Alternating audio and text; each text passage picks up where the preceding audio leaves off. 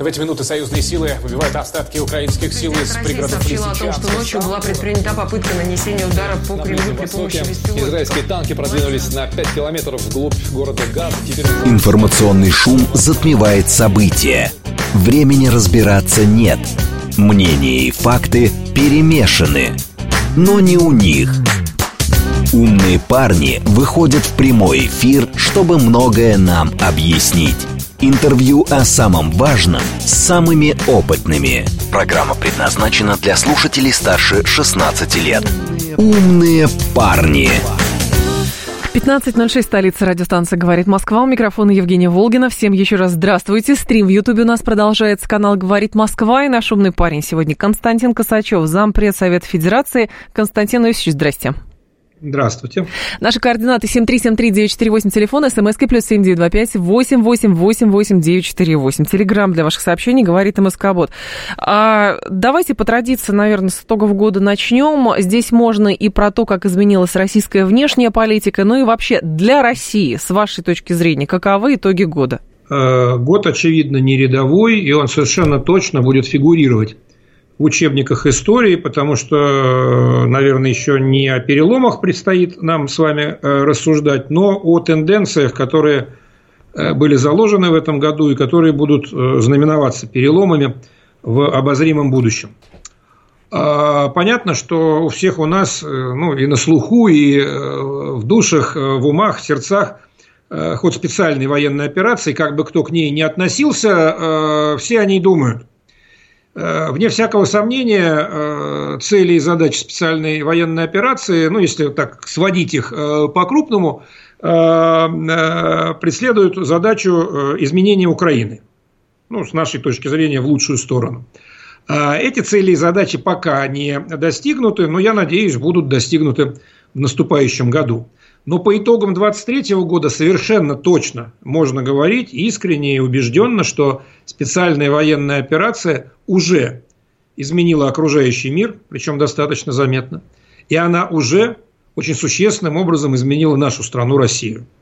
Если говорить об окружающем мире, то э, и 22 и 23 э, годы ну, совершенно точно проявили выявили, разоблачили э, все риски и угрозы, которые несет в себе однополярный мир. Вот нас э, многие годы уверяли в том, что достаточно довериться сильным мира сего, и они сотворят благо для всего человечества, и просто нужно верить на слово. И ничего, что банковские расчеты идут по определенному каналу, который контролируется из определенных стран, и ничего, что все страховочные механизмы там на морские перевозки, на что-то еще тоже э, из одного э, источника происходят. И ничего, что э, там, не знаю, валюты, доллары, евро ассоциированы с определенной частью земного шара. Вот все это во благо всего человечества говорили нам. И 23 год все расставил на свои места, причем произошло это без каких бы то ни было особых усилий со стороны России, хотя мы этот порядок всегда подвергали сомнению, всегда оспаривали, но сейчас уже и очень и очень многие другие страны убедились в том, что что-то здесь не так, и что доверять на слово э, больше не приходится. И возник uh-huh. в 23 году новый феномен, наверное, он складывался раньше, но он возник, во всяком случае, в политической риторике, который э, обозначается термином, словосочетанием «мировое большинство». Не было такого раньше. И сейчас, наверное, не следует выдавать желаемое за действительное и представлять вот это мировое большинство в качестве какого-то такого гомогенного э, образования, блока там, там, антизападного или пророссийского. Все гораздо сложнее. И мировое большинство по-прежнему аморфные там э, страны и группы стран, которые имеют совершенно разные интересы, совершенно разное видение того, как должен быть обустроен мир. Но есть уже одно несомненное объединительное консолидирующее начало для этого мирового большинства, и оно заключается в отрицании однополярного мира. Вот это уже не э, риторика, которой ну, много э, занимались мы, скажем, пытаясь убедить остальные страны, но пока до них дело не доходило, они вроде бы так отмахивались, говорили, попробуем, так сказать, пройти между струйками дождя и э, сыграем, так сказать, и в ваших, и в наших, э, ничего страшного справимся. Ничего, ничего подобного, не справляются. Мы сейчас видим, что и специальная военная операция, и э, обострившийся на этой почве конфликт между Россией и так называемым коллективным э, НАТО-центричным угу. Западом, ну, конечно же, отдаются очень серьезно, очень болезненно по всему миру, причем происходит это ну, совершенно точно за пределами того, что установлено э, международным правом. Поэтому ага. первая история, я, вот, я знаю, что вам хочется меня прервать и спросить, но можно я мысль закончу? Ради бога, конечно, Первая давайте. история про то, что действительно мир изменился, он стал другим по итогам 23 года, и э, он совершенно точно уже не э, описывается термином доминирования Запада. А вот э, вторая часть, э, то, как изменилась Россия – но, вне всякого сомнения, мы э, встречали предыдущий Новый год, 22 год, наверное, в более тревожном настроении. Не все было э, понятно, насколько наша страна пройдет через эти испытания, насколько выдержит экономика, насколько справится бюджет с социальными обязательствами, насколько люди поймут э, смысл, цели и задачи операции. Ну, в общем, было очень много вопросов, которые могли найти ответы только с течением времени. И вот время Э, протекло, и уже э, год спустя после предыдущего Нового года мы, наверное, все согласимся с тем, что настроения поменялись в России, поменялись в лучшую сторону, и дело не в каком-то таком напускном предновогоднем веселье, а дело в том, что мы э, действительно стали жить, развиваться, э, работать, существовать как угодно по-другому. Вот, наконец-то э, Россия, э, извините меня за такие слова, пришла в себя. Мы наконец-то поняли, что э, если мы хотим жить в безопасном мире, если мы хотим жить в благополучном мире, если мы хотим жить в надежном мире, нам очень многое предстоит сделать самим. Вот здесь, у себя, обеспечивая те конструкции, те форматы, которые мы считаем для э, себя э, единственно верными. И заработала совершенно по-другому экономика. Я вот уверен в том, что, наверное, главный из тех законов, которые проходили через федеральное собрание, говорю это как парламентарий, главный из тех законов, которые под увеличительным стеклом рассматривались э, на Западе, это был закон о федеральном бюджете на предстоящий период, на э, три года, 24-26 годы, но в каких-то разделах и на более длительную стратегическую перспективу. Вот, наверное, многие ожидали, что Э, бюджет будет таким вот, во-первых, секвестированным, во-вторых, это будет бесконечное латание дыр, перекладывание, так сказать, денег, условно говоря, из социальной корзины в военную.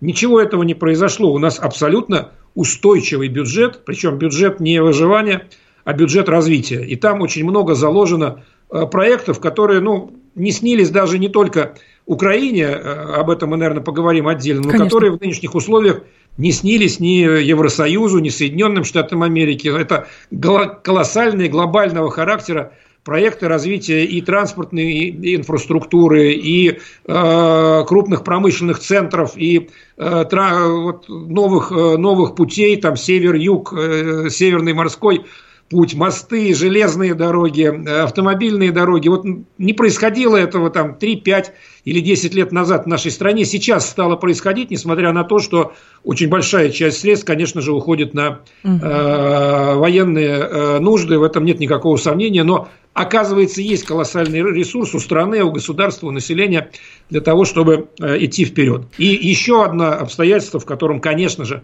Россия образца декабря 2023 года – не похожа на Россию образца 22 или 21 или 20 -го года. Это э, реально стабильная политическая ситуация в нашей стране. Понятно, что эту ситуацию хотели раскачать. Понятно, что всеми силами пытались вкинуть, так сказать, дохлую кошку в наше гражданское общество, чтобы возбудить протесты, чтобы те же самые э, по Конституции регулярные президентские выборы либо были сорваны, либо прошли ну, совершенно в других обстоятельствах. Мы видим, как спокойно идет э, к этим выборам э, страна и э, насколько предсказуемым, в хорошем смысле слова, предсказуемым является наше будущее. Понятно, что здесь очень многое зависит от того, как пройдет избирательная кампания, mm-hmm. чем закончатся выборы, но самое главное для меня, как для гражданина Российской Федерации, то, что я могу гарантировать своим детям, своим внукам, которых у меня уже пять, кстати, вот только что родилась пятая, пятая внучка. Мы вас поздравляем. Этой, этой радостью, да. Так вот, это тоже для меня э, колоссально важный итог 23 года. Поменявшийся мир –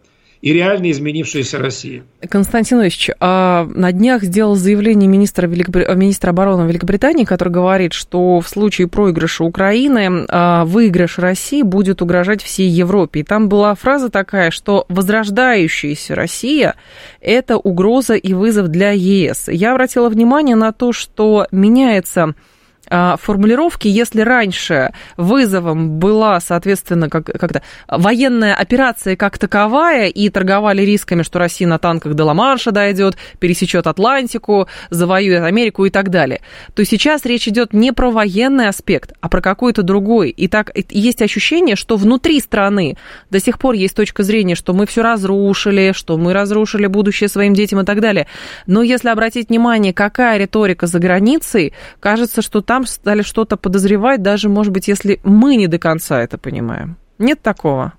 Э, думаю, что есть, разумеется. Вы абсолютно право, правильно улавливаете тенденции.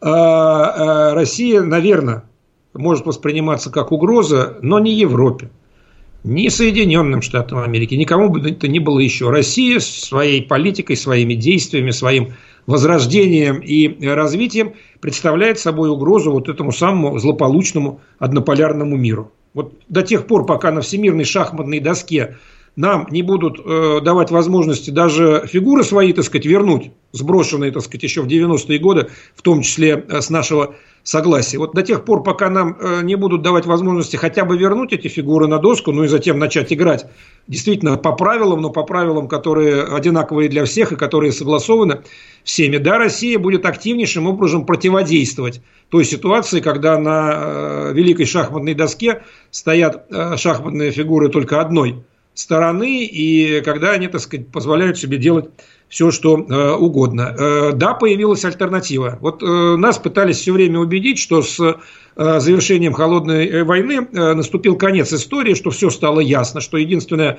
идеология – это идеология либеральная, а сильные мира сего, ну, наверное, имеют какие-то особые права на то, чтобы э, навязывать свои интересы, свое, свои ценности, свое понимание того, что такое хорошо и что такое плохо, всему остальному миру. И мир с этим соглашался до тех пор, пока сначала Примаков не развернул свой самолет над Атлантикой, затем Путин не объяснил э, то, что мы считаем правильным и то, что мы не считаем неправильным на Мюнхенской конференции в 2007 году, до тех пор, пока Россия Э, не начала свою военную операцию, антитеррористическую, подчеркну, военную операцию в Сирии в 2015 году. Вот все это мы начинали по нарастающей делать, исходя из того, что э, наши на тот момент партнеры, которые пытаются действовать, в том числе от нашего имени, на самом деле постоянно ситуации только обрушивают и усугубляют. Вот что произошло с бывшей Югославией, мы видим – что произошло с э, той же Грузией, мы видим. Что произошло с Украиной, мы видим.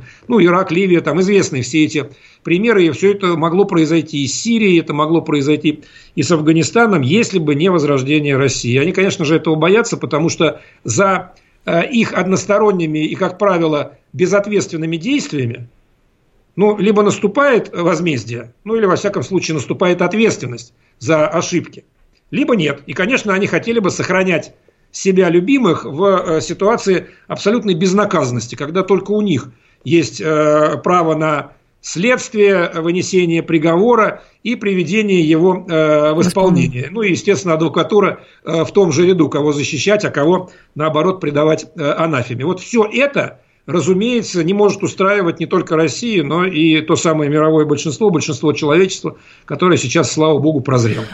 Замглавы МИДа России Сергей Рябков, он сказал, что триггером для возможного разрыва отношений с США может стать конфискация замороженных активов российских, дальнейшее нагнетание военной эскалации.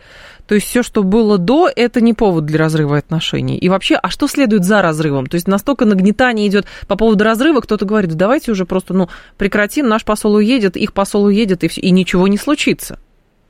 Ну, вы знаете, дипломатические отношения все-таки это такой э, последний э, рубеж, который позволяет хотя бы на самом минимальном уровне сохранять э, прямые контакты, ну, предположим, для того, чтобы избежать инцидентов э, военного характера и тем более э, ядерного конфликта. А все это в отношениях между Россией и США, к сожалению, ну, в теории, не на практике, надеюсь, но вполне, вполне возможно. Поэтому я сторонник того, чтобы, несмотря на все осложнения, эти угу. отношения, дипломатические отношения США Э, сохранять. Лучше все-таки друг с другом говорить, лучше ругаться друг с другом, заявлять протесты, нежели чем э, молча и не понимая, что делает противоположная сторона, э, нагнетать, нагнетать напряженность. Но я согласен с коллегой Рябковым в том, что и здесь существуют какие-то красные линии, за которыми эти дипломатические отношения просто невозможно сохранять, делая вид, что и так, что называется, можно было. Ну, и есть... да, одна из таких красных линий – это конфискация российских активов. Известно, что они сейчас арестованы, известно, что заморожены и дип-собственность, и угу. финансовые активы, но их собственником – по-прежнему является Российская Федерация. Вот конфискация таких активов означает, что меняются права собственности, и это не допускается никаким правом, так сказать, правом мирного времени, правом военного времени. Это э, просто означает, что та страна, которая пошла на такой шаг, в данном случае это, возможно, со стороны Соединенных Штатов Америки, перестает следовать даже каким-то элементарным основополагающим нормам международного права, полагаясь только на собственную силу. И с таким, э, уже не партнером, но оппонентом, э, сохранять отношения, делая вид, что все в порядке, ну, просто-напросто невозможно. Вы знаете, это как вот, ну, вот в семье неблагополучный, так сказать, развод – это э, последняя последняя черта, и когда уже супруги даже друг с другом там не разговаривают или там бросаются друг в друга посудой, но тем не менее продолжают сосуществовать, жить на одной площади, в одной Э, квартире, ну, наверное, какие-то э, там крайние э, ситуации возможно в этих ситуациях предотвращать. Вот пока есть возможность mm-hmm. не разводиться, а жить все-таки сосуществовать вместе, я бы был сторонником такого варианта. Тогда кто пытается убедить или поддерживает тезис о том, что все-таки Россия с Западом а, рассорились навсегда, и термин уже такой, что это не оппонент, а это враг? Ну, ну нас, и наш... мы для них, наверное, тоже, да.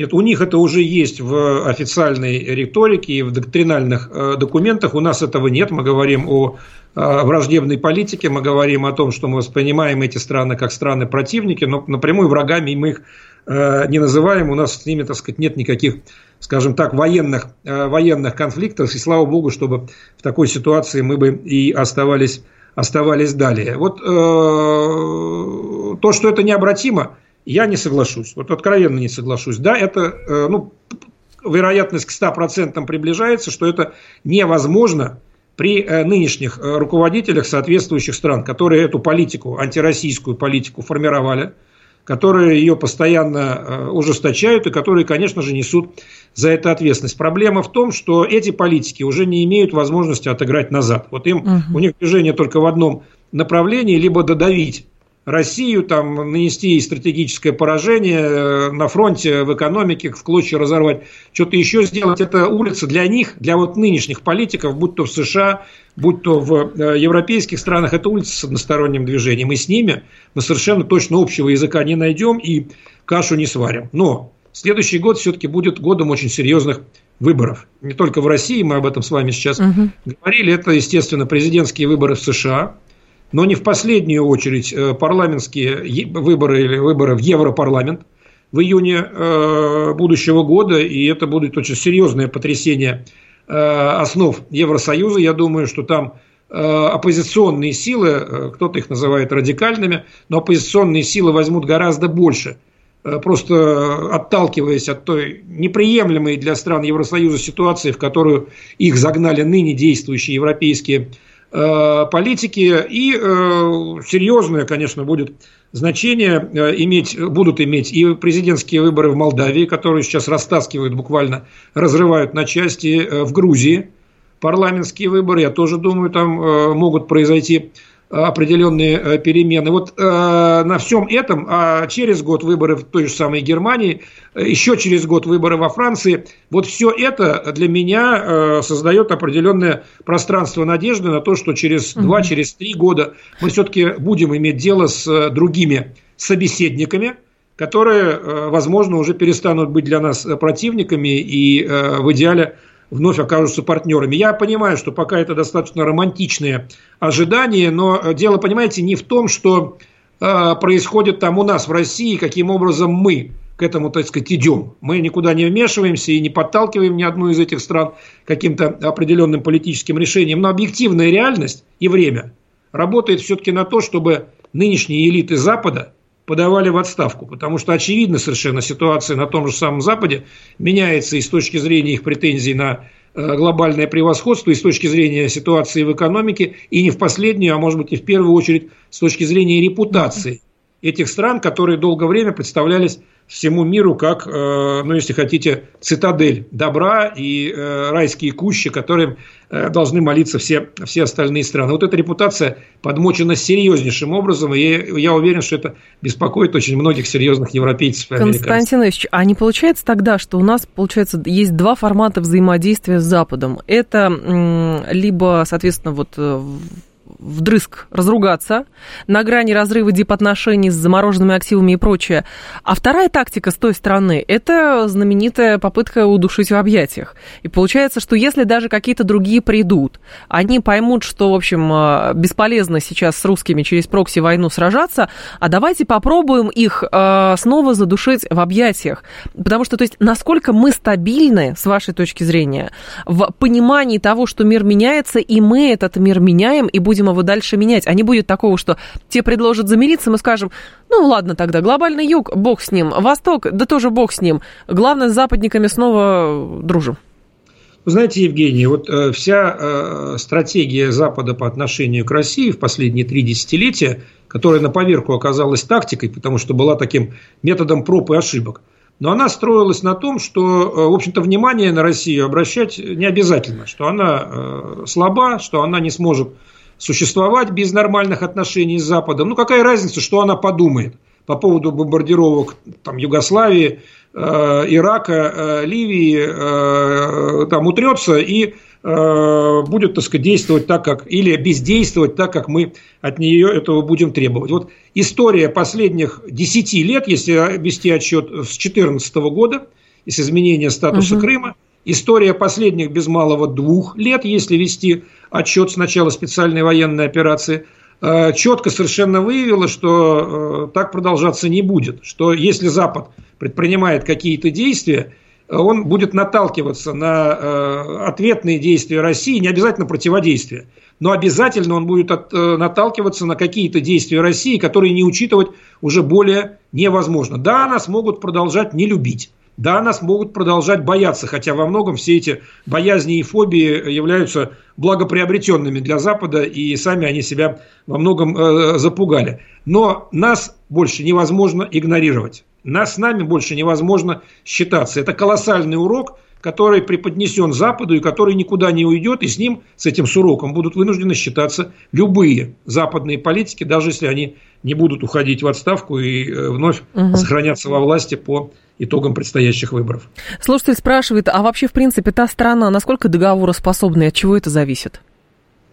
Зависит от нас только. Еще раз повторю, что угу. до тех пор, пока мы даем слабину и делаем вид, так сказать, что об нас нужно, можно вытирать ноги, а мы это, к сожалению, допускали такое восприятие России, ну, в те же 90-е годы, э, да, у них будет крепнуть иллюзия, что они э, богоизбранные, что они исключительные, что они продолжают творить э, добро для Э, всего мира. Вот э, когда мы оказываемся самодостаточными, вот очевидно совершенно, что нас пытались лишить там, ну, тех же самых нефтяных и газовых доходов, хотя уже не составляют они основу э, доходов российского бюджета. Но когда они нас пытались этого лишить, мы же видим, как эти потоки развернулись в противоположном от Запада направлении, и э, мы-то от этого не обеднели, мы от этого на самом деле только приобрели с точки зрения надежности – партнеров и с точки зрения э, ну, банальных доходов от соответствующего сотрудничества. А западники от этого только проиграли. Поэтому э, кто, кто умный, тот сделает выводы обязательно. Продолжим после информационного выпуска. С нами Константин Косачев, зампред Совета Федерации. Это радиостанция «Говорит Москва». Через три минуты вернемся.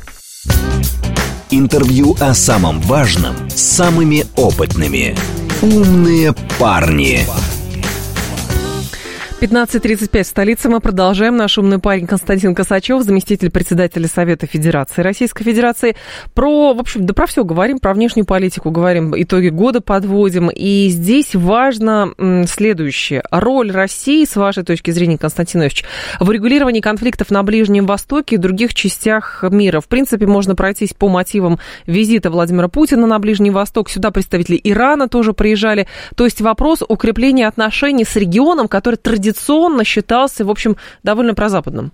Ну, часть этого региона считалась часть. прозападная, да, страны залива, в первую очередь, Саудовская Аравия и Эмираты, в которые недавно ездил президент Российской Федерации, вы правы. Но я думаю, что э, определенные перемены здесь э, произошли в силу тех тенденций, о которых мы говорили в первой части программы. Для этих стран тоже э, возникли вопросы, а что будет с их активами, вложенными в американскую экономику, а что будет с логистикой их поставок их энергоресурсов по всему миру. Понятно, что это для них вопрос, мягко скажем, Э, существенный. И отсюда уже и появилось э, их желание диверсифицировать э, свои внешние связи, и Россия для них является понятным и предсказуемым партнером. Поэтому, с моей точки зрения, здесь все логично.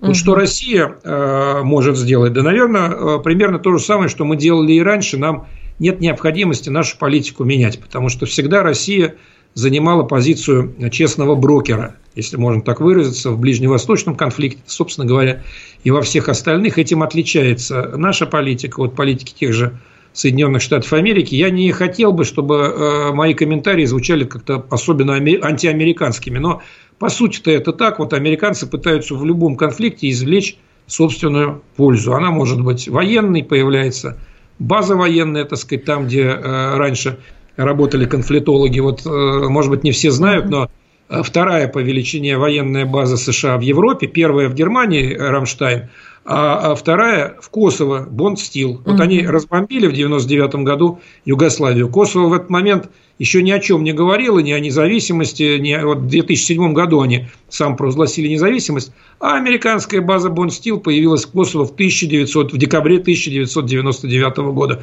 Раз так чем тут, так сказать, так, что это как не военная оккупация? Ну, таких примеров достаточно много. И э, э, у России есть уникальная возможность одновременно разговаривать со всеми конфликтующими сторонами, в данном случае в Ближневосточном конфликте. Да, у нас сейчас начало искрить с Израилем, потому что мы не приемлем односторонние действия Израиля э, в отношении сектора газа, хотя понимаем, что они были спровоцированы, и мы точно так же осуждаем акцию Хамаса 7 октября. Но с моей точки зрения мы занимаем абсолютно здесь честную позицию, позицию честного э, брокера, в отличие от американцев, для которых не важно, так сказать, кто и как гибнет с той или с другой стороны, для них важна геополитика, а геополитика для них это Израиль, что бы он ни, э, ни делал. Вот, э, знаете, у нас в Совете Федерации не так давно на правительственном часе выступал министр иностранных дел Лавров, угу. и с моей точки зрения он очень четко, так сказать, там ну, сравнил несколько ситуаций. Он сказал, давай, давайте вот вспомним трагедии Беслана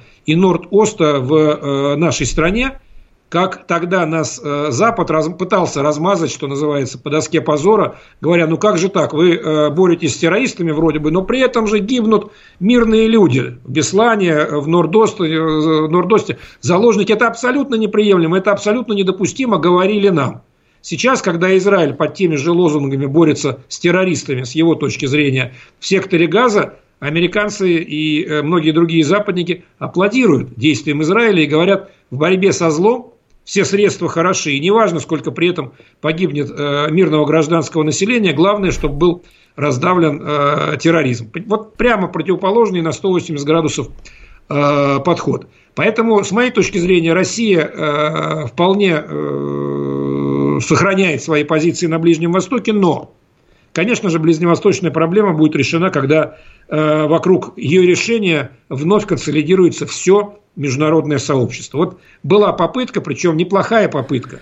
Это так называемый ближневосточный квартет, да. в который вошли наша страна, Соединенные Штаты Америки, Евросоюз и ООН, и который действовал ну, относительно э, успешно на протяжении 15-20 лет, пока его не заморозили американцы в одностороннем ключе э, после э, крымских событий. Они на разногласиях с Россией по украинскому сюжету заморозили ближневосточный квартет и исчезла вот та вот опора для того, чтобы искать совместные решения, которая там была и которая худо-бедно удерживала стороны вот от взаимного насилия. Что это такое? Это прямая ответственность США за то, что эта эскалация угу. произошла сейчас. Поэтому, с моей точки зрения, будет очень хорошо, если удастся восстановить взаимодействие заинтересованных сторон международного сообщества, тем более, что сейчас американцы уже не пользуются такой э, неограниченной поддержкой со стороны своих союзников по ближневосточному досье.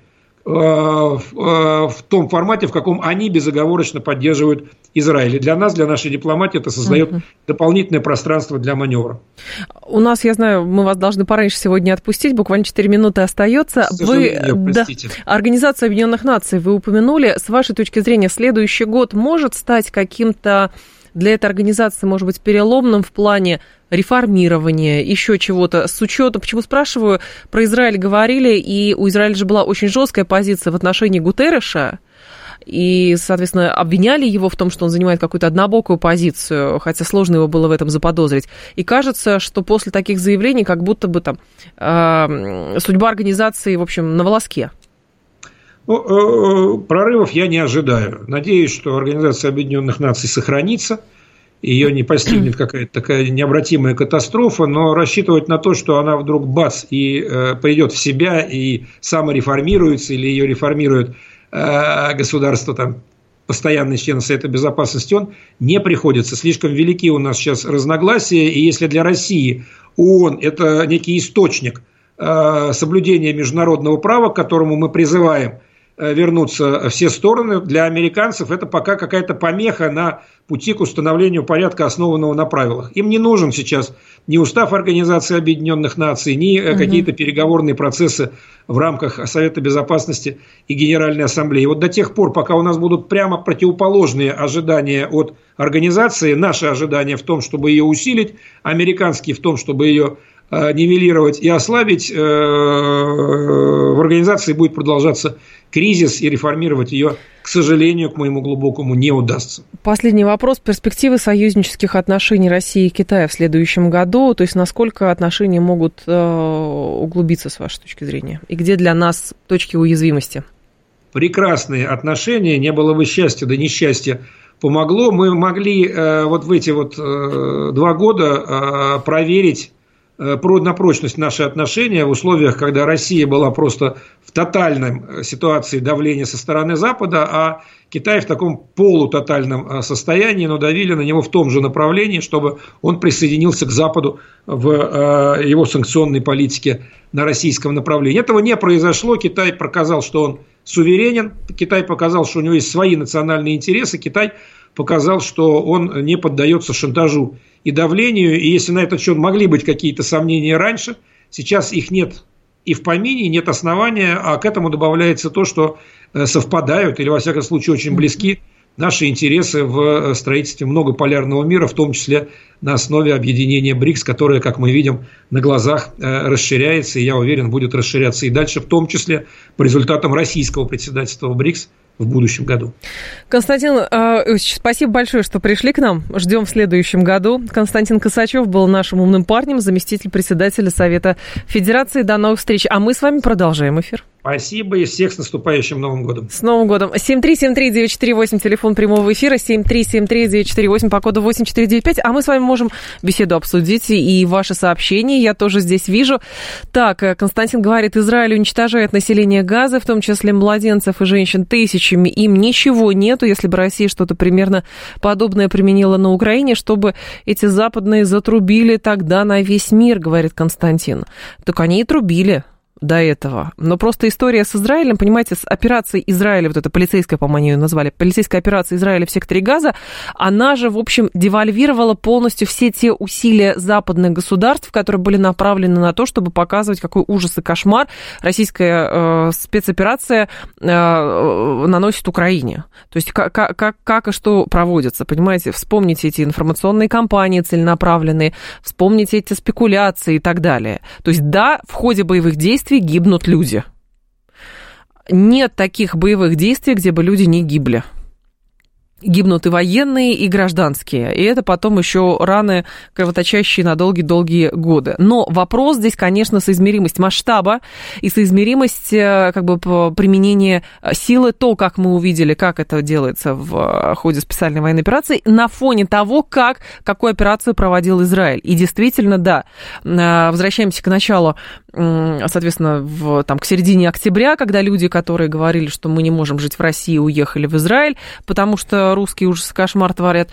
а потом, в общем, не то, что не осуждали, а даже поддерживали Израиль и заявляли об их э, праве именно проводить операцию ровно так, как они проводят. Но это вопрос, понимаете, ну, где-то морали, этики, соизмеримость сил, понимаете, моральной, психологической устойчивости. Как? Потому что, ну, любая страна выбирает свою тактику по тому, как вести боевые действия, если она ведет боевые действия. Какая-то страна выбирает тактику утю, утюжить э, города, забрасывать э, снарядами, бомбами и так далее, потом ходить и перестреливать все живое. Кто-то говорит, а давайте там водой топить эти тоннели, а кто-то говорит, нет, вот надо беречь силы, и поэтому там э, Соответственно, тактику нужно выбирать. Это, это было всегда и будет, понимаете, и вот эта дискуссия тоже. 7373948, это телефон прямого эфира, 7373948, по коду 8495. Здесь есть, обращаю ваше внимание, еще на одно заявление, не успели мы с Константином Косачевым это обсудить. Бывший украинский посол в США Валерий Чалый заявил, что Запад намекает Киеву, чтобы тот не надеялся на членство в НАТО по итогам юбилейного саммита Альянса в 2024 году. То есть вопрос вступления Украины в НАТО это публично становится второстепенным. Хорошо, а что тогда основное? Вот с вашей точки зрения, какую тактику изберут э, нынешние оппон... оппоненты, будем говорить так, оппоненты Российской Федерации в отношении Украины, чтобы... Вот какая тактика может быть с их стороны, как вы считаете? Здрасте, слушаю вас. Алло. Добрый день, Евгений Сергеевич. Да, Сергей Алексеевич, пожалуйста, слушаю вас. Что я услышал от Константина Косачева? Да. Мы везде хороши. Мы самые умные, хорошие, у нас есть одни успехи. Правильно, успехи есть. Так. Дипломаты работают, внешняя политика действует. Ничего не сказано. Какие он видит внешние угрозы для России в будущем году? Есть ли риски втягивания России в войну? Какие, в каких регионах он видит эти внешние ага. угрозы для России? Какие возможности нашей дипломатии внешней политики в отношении Сербии? Чем мы реально угу. можем там помочь? Какие наши возможности? Ни слова не говорит. Ведь вооруженное противостояние-то в мире в 2024 году будет продолжаться. Ближний Восток, Африка. Да. Возможно, обострение Иран, США, Израиль, Палестина по линии. США, Китай в отношении Тайваня. Сербия, Приднестровье, Молдавия, везде может вспыхнуть, и они это планируют. Я что-то мне подсказывает, Сергей Алексеевич, что-то мне подсказывает, что люди, отвечающие за государственную безопасность, за национальную безопасность, тоже, в общем, эти риски просчитывают. Понимаете, эм, во-первых, да, у нас беседа с Константином Косачем сегодня вынужденно закончилась раньше. И, соответственно, все мы не могли в этот формат уложить. И я думаю, что у нас еще будут поводы откровенно поговорить об этом. Про Сербию мы в эфирах регулярно говорим. Пожалуйста, в канале, в потоке будут тоже и специалисты по Сербии в умных парнях у нас планируется в следующем году. Просто не пропускайте. И на все эти вопросы найдем эти ответы. По поводу Молдавии совершенно... Ну, Константин Косачев упоминал Молдавию. И понятно, что история не заканчивается. И Приднестровье тоже, в общем, это довольно уязвимое для нас сейчас место. Мы же не знаем, как на фоне того, что контрнаступление украинское не сложилось, для Украины в том виде, в котором рассчитывали, наверное, в том числе и Украина, и Милли рассчитывал, и вообще все, Столтенберг, Байден – то понятно, что будут использовать какие-то другие вещи. Хорошо, ну, поджечь, допустим, попытаться поджечь Приднестровье. Майя Санду наверняка скажет, что а, во главе избирательной кампании будет что лозунгом? Молдавия входит в Румынию, Приднестровье входит в Молдавию, и все это вместе входит в Румынию, и все вместе въезжают в Европейский Союз. Может быть, будет и так. Может быть, румын переоденут в молдаван и таким образом заставят их идти присоединять Приднестровье. А румыны согласятся? Вряд ли могут румыны согласиться, понимаете? Да молдаване, может быть, тоже не согласятся. Украинцы на это пойдут. Ну, всякое может быть. Но сейчас, то есть, эти риски, безусловно, есть.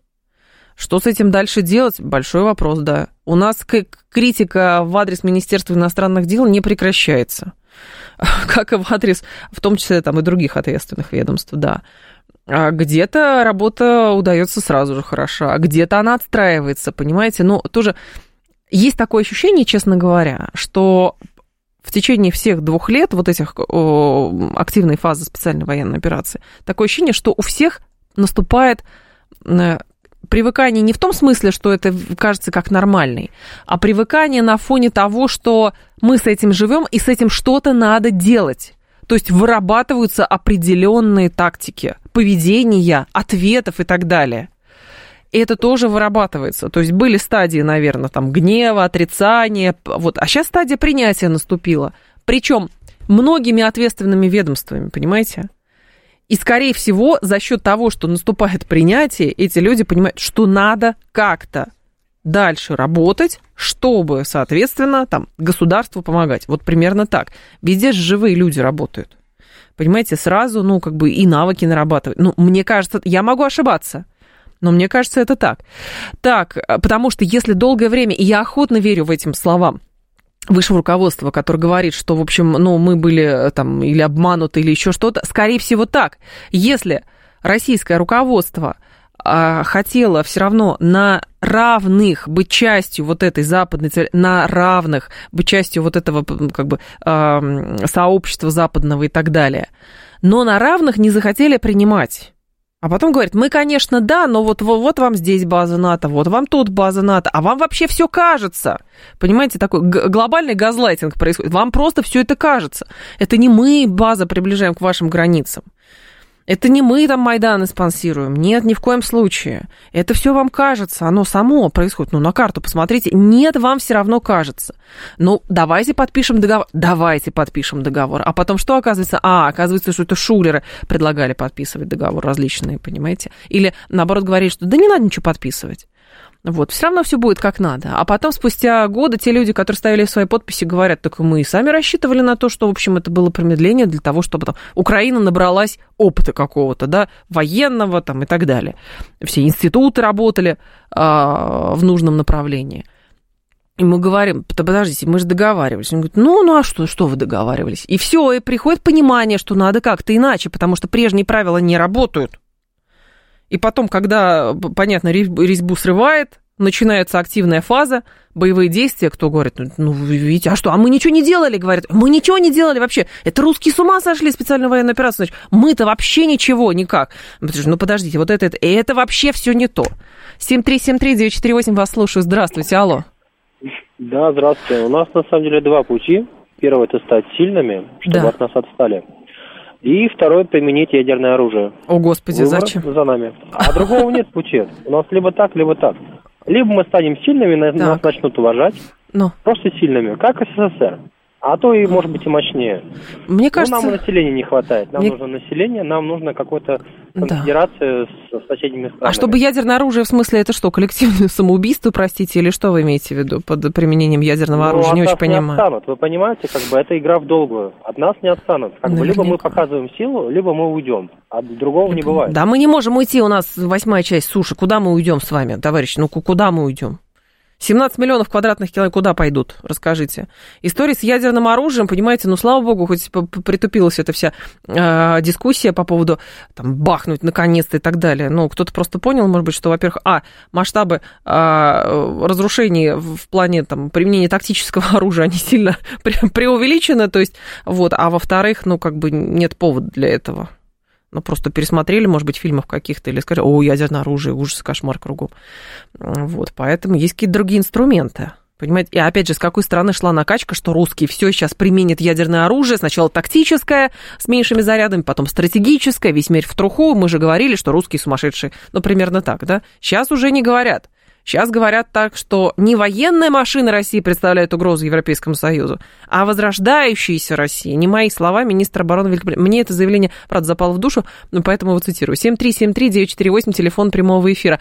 В итоге те страны, где есть базы НАТО, живут в безопасности, а те страны, где баз НАТО нет, тех бомбят, говорит Юра Каменков.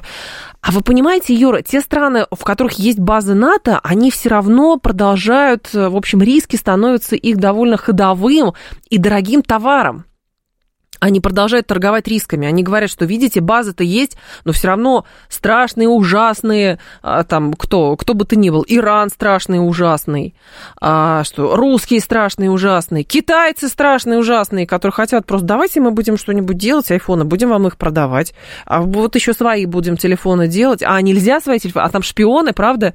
Вот и что, откуда это идет, откуда нагнетание идет, в том числе из тех стран, из тех стран, где есть база НАТО в Российской Федерации говорили, давайте мы в НАТО вступим.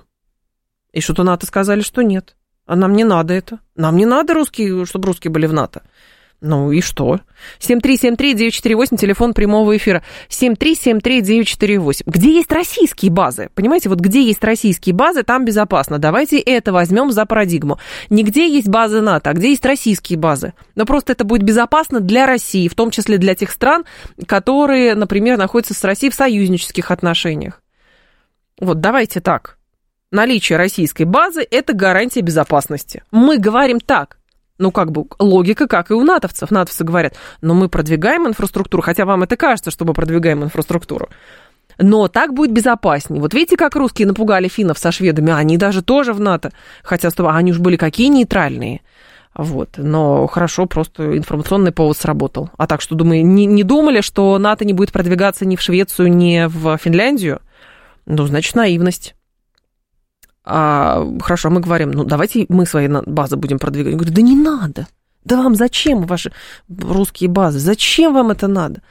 Никак не могу, понимаете, ну никак душа неспокойна у людей, которые говорят, а что русские миротворцы в Приднестровье делают? А что база в Гюмри до сих пор существует? Как-то вот, ну, как-то вот неправильно это говорят они. Вот что-то здесь не то. 7373948, телефон прямого эфира. Давайте вас послушаем. Здрасте, алло. Ну, здравствуйте. Мне кажется, было бы очень хорошо для, для э, спокойствия мира наши миротворческие базы где-нибудь в Мексике, вот примерно. Везде. Не, ну миротворческие базы, понимаете, там, значит, кого-то надо как-то раз, разделять воюющие стороны, а там кто в Мексике воюет? Ну, там Нет, только границу просто, штурмуют ну, и все. На всякий случай. Просто мы военные базы. Мы, военные да, мы базы. должны дружить с мексиканцами. А мы так дружим. Честно. А мы и так дружим. А, с мексиканцами. Ну, так, ну, с кубинцами тоже можно вспомнить историю такую. Кто-то говорит, «А, ну, Украина даст гарантии нейтралитета, и что, поверим? Украина, если предложит, э, значит, заявит, что она нейтральная, мы, конечно, поверим. Но если на территории нейтральной Украины будут, например, российские базы, как гарантия нейтралитета Украины, почему нет? Ну, почему нет? Ну, в Косове есть э, американская база. Ничего. Рамштайн есть в Германии, вообще в другом государстве, слушай, американская база. Но она гарантирует безопасность, в том числе. Рамштайн же гарантирует, ну, натовская база, да, безопасность. Ну, наверное, почему нет? Ну, мы также можем. Давайте, ради бога. Мы только за. Пусть стоит просто. На всякий случай, пусть стоит. 7373948, телефон прямого эфира. 7373948. А разделить Мексику и США, как вам? В смысле, это и так разные страны. Вы понимаете, оппоненты, будем дипломатическим языком выражаться, оппоненты Российской Федерации выстраивают свою внешнюю политику на разделении. А если Россия будет выстраивать свою политику на объединении, мне кажется, здесь больше выигрыш. Еще раз, если России удастся, например, а, затушить зачатки вот этих вот конфликтов, которые идут по периметру Российской Федерации, это будет прекрасный асимметричный ответ, как раз и асимметричность, асимметричные действия а, в отношении тех, кто соответственно, видит а, принцип своей внешней политики, разделяя и властвуя. Вот и все. А здесь объединяя и властвуя. Почему нет? Ну, почему нет? 7373948, я слушаю вас. Здравствуйте, алло. Здравствуйте, добрый да. день. Пожалуйста. Ну, не надо нам никаких баз. Запереться внутри Куда? Северной Кореи. Как Северная Корея запереться было, внутри? Да вы что? а вы а китайцы за... заперлись? О, китайцы вот строят свой этот один пояс, один путь. Как они заперлись китайцы прям нигде их нет. Вещь в себе фактически. Запереться как Северная Корея не получится. Не, даже Северная Корея, понимаете, она не заперлась в себе вот, э, на печаль многим, она не запиралась, она тоже, нет такого, нет, закры... нет абсолютно закрытого пространства вообще. Тем более, поэтому, понимаете, ну, как вы говорите, я понимаю, что, наверное, ирония была в ваших словах такая – а зачем запираться, я не очень понимаю. Ну, как бы от нас сейчас отдаляются, когда отделяются каким-то занавесом. Но потом опять поднимут этот занавес. Ну, в конце концов, ну, что делать? А вот правда, если взять за основу политику объединения, а не разъединения, то, мне кажется, это, в общем, хороший инструмент. Почему нет? Продолжим мы с вами я думаю, что такие темы обсуждать еще в том числе завтра. Сейчас уже с вами прощаюсь. Далее новости Юрий Буткин. А завтра в «Револьвере» встретимся в 10.03. Всем хорошего вечера.